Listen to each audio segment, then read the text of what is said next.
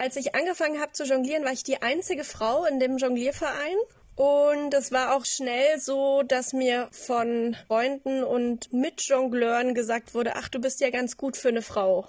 Das höre ich auch jetzt immer noch oft. Bei den Jongleurinnen ist oft dieses Vorurteil, naja, ihr habt ja auch nicht den Körperbau dafür. Do the catch, do the catch, do the catch.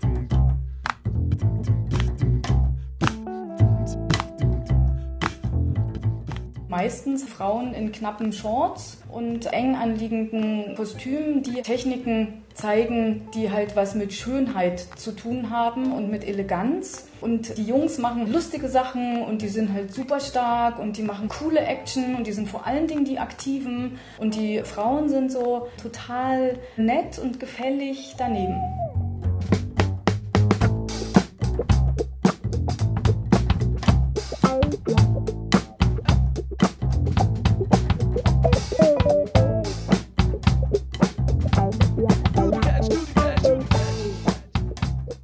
Leider sind das nicht die einzigen Vorurteile und Rollenklischees, mit denen Zirkusartistinnen zu kämpfen haben.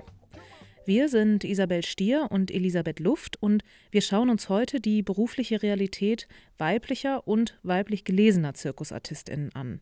Denn, was wir bemerkt haben, sobald es dezidiert um Frauen im zeitgenössischen Zirkus geht, kommen wir schnell weg vom binären Geschlechterverständnis. Es geht dann nicht mehr nur um das Gegenüber von Mann und Frau, sondern um die berufliche Realität der Männer auf der einen Seite und um die der Frauen und derjenigen Menschen, die sich selbst als weiblich oder divers verstehen, auf der anderen Seite. Für uns haben sich daraus viele Fragen ergeben, zum Beispiel, was für Rollenmodelle es überhaupt im zeitgenössischen Zirkus gibt und was für berufliche Möglichkeiten weibliche und diverse Artistinnen haben. Außerdem haben wir uns gefragt, mit welchen Schwierigkeiten sie in ihrem beruflichen Alltag zu kämpfen haben und wie es eigentlich mit Sexismus in der Zirkuswelt aussieht. Wie gendersensibel ist die Zirkuspädagogik?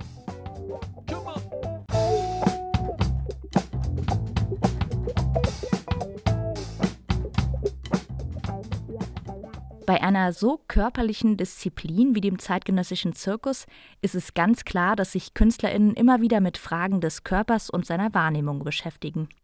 Die Antipodenjongleurin und Trapezartistin Roxana Küven-Arslan plädiert deshalb für eine Reflexion des Trainings. Guckt man sich an, wie trainieren Menschen, die sich als Männer oder als Frauen definieren, mit welchem gesellschaftlichen Druck geht man sowieso schon ins Training, auch aus der Szene ganz konkret, der Arbeitswelt, also aus dem beruflichen Netzwerk persönlich natürlich, dass ja alles verwoben ist, aber auch, wie wird man trainiert und ja, mit welchem Fokus findet das Training statt? Hat es schon einen vorurteilsbehafteten Blick an sich oder ist es zum Teil blind für die Unterschiede? Die Grundsteine für den Umgang mit dem eigenen Körper und die Entwicklung eigener Arbeiten werden schon in der Ausbildung gelegt, sagt Roxana. Natürlich spielen auch die eigenen Ansprüche eine Rolle, doch die TrainerInnen haben einen entscheidenden Einfluss darauf, wie sich die ArtistInnen selbst wahrnehmen. Die Jongleurin und Spoken-Word-Artistin Katrin Wagner ist Autodidaktin und nimmt seit Jahren immer wieder an Workshops zu Kreation, Tanz und Komposition, aber auch zu Schauspieltechniken, Dramaturgie oder Licht teil. Sie hat Trainer erlebt, die manche Disziplinen zum Beispiel von vornherein als nicht für Frauen geeignet bezeichnen gab es eine Hula-Hooperin in der Zirkusschule, deren Lehrer gesagt hat, du kannst On-Body-Hula-Hoop machen, aber ich bring dir keine Jonglage bei, das ist nichts für Frauen. Und dann habe ich ihr heimlich Unterricht gegeben. Die Artistin und Zirkuspädagogin Anja Gessenhardt leitet Kinderzirkusprojekte und in denen setzt sie diesen und ähnlichen Ungerechtigkeiten zwischen den Geschlechtern etwas entgegen. Wir gucken darauf, dass wir jetzt so für, sagen wir mal, traditionell weiblich orientierte Requisiten wie jetzt Tuch oder Trapez extra Lufttrainer haben, also männlich gelesene Personen, die dann Luft unterrichten oder dass wir weiblich gelesene Personen haben, die Jonglage unterrichten. Das ist schon auch unser Ansatz zu sagen, ne, es gibt natürlich so Tendenzen, die darf es auch geben. Jede Person kann für sich selbst entscheiden, welches Requisit sie möchte, aber es ist schon auch schön, das nicht so zu reproduzieren. Die immer noch vorherrschende Ungleichheit auf den Bühnen macht sie traurig. Manchmal bin ich frustriert, weil ich denke, oh, pff, kriege ich die ganze Soße, die ich jeden Tag schon um die Ohren kriege, hier auch noch vorgesetzt. Irgendwelche Jungs, die coole Sachen machen und die Frauen, die, wenn sie auf der Bühne sind, maximal in Konkurrenz miteinander gehen oder sich halt auf die Männer beziehen, aber nicht eigenständige Akteurinnen sind, ach, dann werde ich immer ganz schlecht gelaunt. Lena Ries, Romy Seibt und Anke van Engelshofen wollen genau das nicht. Sie haben nämlich ein Frauenkollektiv gegründet, um bewusst produktiv miteinander zu arbeiten. Still Hungry nennen sie sich und in ihrer künstlerischen Arbeit, da beschäftigen sie sich mit der Frage, wie es Artistinnen geht, die Mütter sind. Genau das sind die drei Künstlerinnen nämlich auch. Also es war natürlich unser Wunsch, was zu dritt zu machen, aber auch waren wir natürlich auf der Suche nach einem Thema, was uns verbindet. Und zum einen ist es unser Beruf und zum anderen ist es, dass wir alle drei Mütter sind. Und ja, da kam das eine zum anderen. Und dadurch haben wir entschlossen, dass wir das zirzensisch bearbeiten sozusagen. Mit ihrer Arbeit Raven ist ihnen das gelungen. Jede der drei Frauen zeigt darin, wie sie das Leben als Mutter wahrnimmt und wie diese Veränderung nicht nur ihr Privatleben, sondern auch ihren Arbeitsalltag auf den Kopf gestellt hat. Es ist also eine sehr private Arbeit geworden.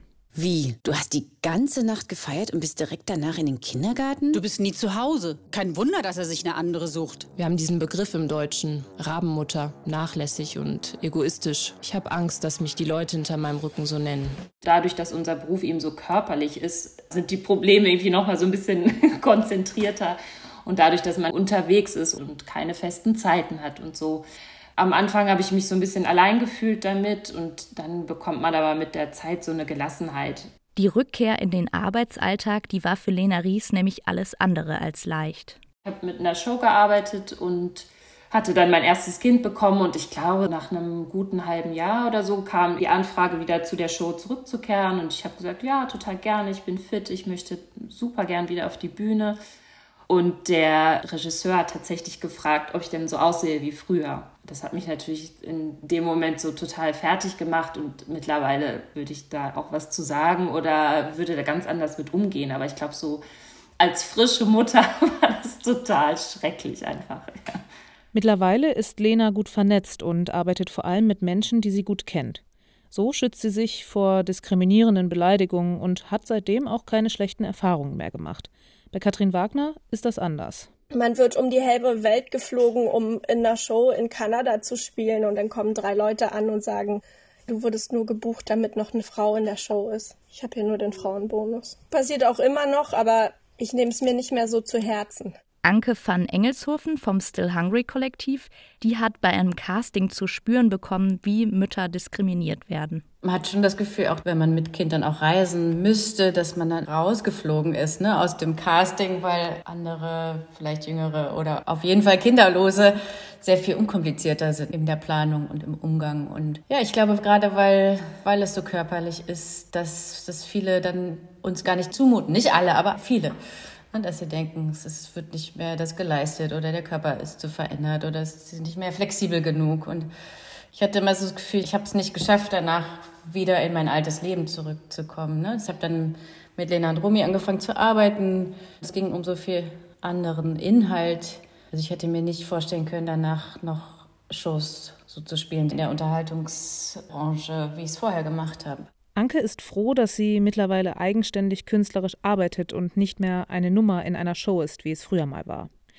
Dadurch, dass auch ihre Kolleginnen Mütter sind, gibt es sehr viel Verständnis füreinander. Das ist nicht selbstverständlich und nicht nur große Lebensveränderungen wie die Geburt eines Kindes zeigen immer wieder, wie Geschlechterklischees noch immer präsent sind. Ich würde nicht sagen, dass man als Frau weniger Jobs angeboten bekommt, aber dass mir gesagt wurde, naja, euer Duo ist ja gut, aber kannst du nicht mal mehr Haut zeigen. Du musst viel sexier sein, sonst kann ich dich nicht buchen. Dass ein Booker gesagt hat zu meinem Duopartner, möchtest du nicht eine neue Partnerin haben, weil sie ist ja nicht dünn genug, ich kann euch nicht vermitteln. Kostüm und Make-up spielen eine große Rolle in der Zementierung von Gender-Klischees. Meistens Frauen in knappen Shorts und eng anliegenden Kostümen, die Techniken zeigen, die halt was mit Schönheit zu tun haben und mit Eleganz. Und die Jungs machen lustige Sachen und die sind halt super stark und die machen coole Action und die sind vor allen Dingen die Aktiven. Und die Frauen sind so total nett und gefällig daneben. Dabei sieht Anja Gessenhardt im zeitgenössischen Zirkus ein großes Potenzial, mit den Klischees zu brechen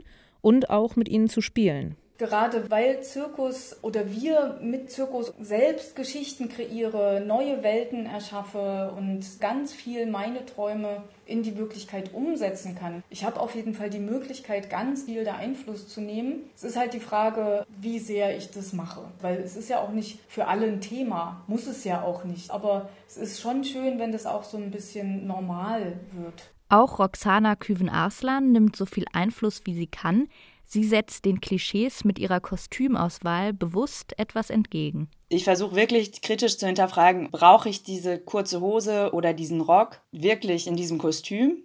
Und ganz oft sind es ja auch technische Voraussetzungen. Für bestimmte Bewegungsarten kann ich keine schlabberige Hose um meine Knie haben. Und ich habe einfach versucht, Feedback, was ich auf verschiedene Kostüme bekomme, kritisch zu hinterfragen. Also zum Beispiel habe ich sehr lange für meine neueste Jonglagenummer nach einem Kostüm gesucht und habe gemerkt, immer wenn es der niedliche Rock war, waren die Leute so, ah, das ist doch schön.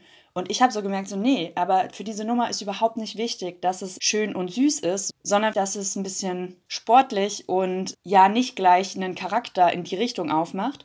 Mir ist es wichtig, dass ich das ganz genau auf den Prüfstand gestellt habe und so lange suche, bis es diese sportliche kurze Hose geworden ist. Im Varieté ist sie schon ganz in Schwarz gekleidet aufgetreten. Nur ihre Füße, ihre Hände und ihr Kopf waren dabei zu sehen. Und trotzdem kamen aus der beschwipsten Menge Pfiffe. Obwohl es immer wieder solche Situationen gibt, ist sich Roxana sicher, dass es mittlerweile ein Umdenken gibt. Und das auch im Publikum. Es wird nicht mehr erwartet, dass Hochseilartistinnen im kurzen Rock auftreten und Männer in Anzug und Krawatte auf der Bühne stehen. Wenn ich Körper auf der Bühne sehe, die eben diesen Klischees nicht entsprechen, dann freue ich mich. Und dann denke ich wieder so, ja, aber nimm das mit, so zum Anschub zu mehr Mut in eigenen Entscheidungen.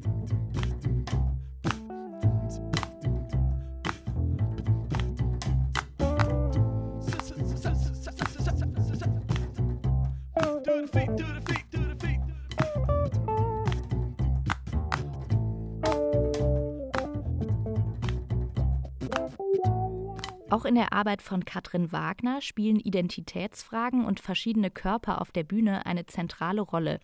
Ihr Stück I Was Told feiert 2022 Premiere.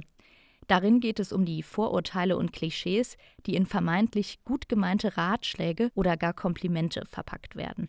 Es hat da noch eine Frau gefehlt. So fiel die Wahl auf mich. Für eine Frau wäre ich auch echt gut, da sollte ich stolz drauf sein, versicherten sie mir und sich. Nur wenn mir mal was runterfiel, meinten sie, ich würde die Ringe nicht richtig aufheben. Ich solle beim Bücken mein Becken ein bisschen mehr nach hinten strecken. Das käme besser an. Das hätte mehr Sexappeal. Wie kommt's, dass Sie nicht mal den Arsch in der Hose haben, sich einzugestehen, dass ich als Mensch auf der Bühne gut bin? Nur weil ich Brüste habe, muss ich noch lang nicht sexy sein, doch das scheinen viele nicht zu verstehen.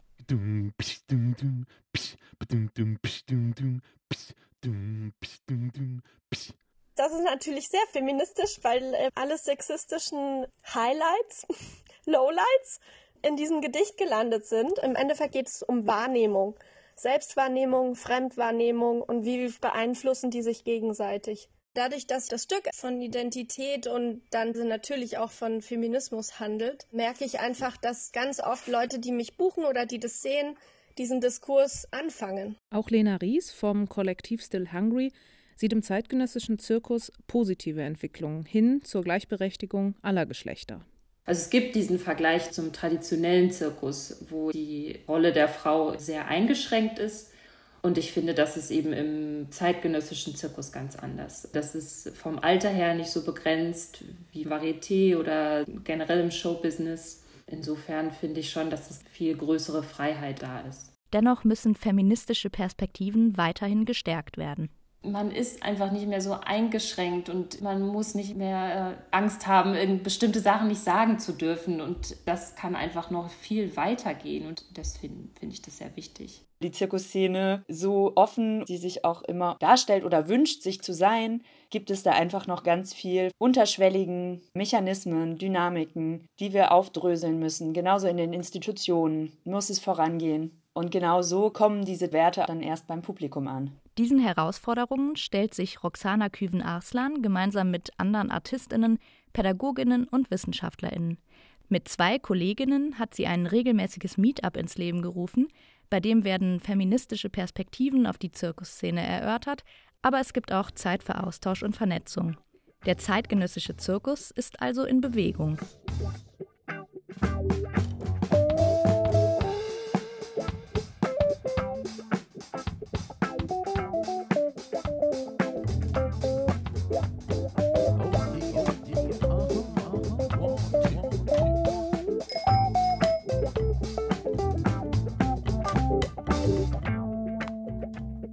Das war eine Produktion von Isabel Stier und Elisabeth Luft. InterviewpartnerInnen Anja Gessenhardt, Anke van Engelshofen, Roxana Küven-Arslan, Lena Ries und Katrin Wagner. Musik Gidon Oechsner. Mit Ausschnitten aus I Was Told von Katharina Wagner und dem Trailer zu Raven des Kollektivs Still Hungry.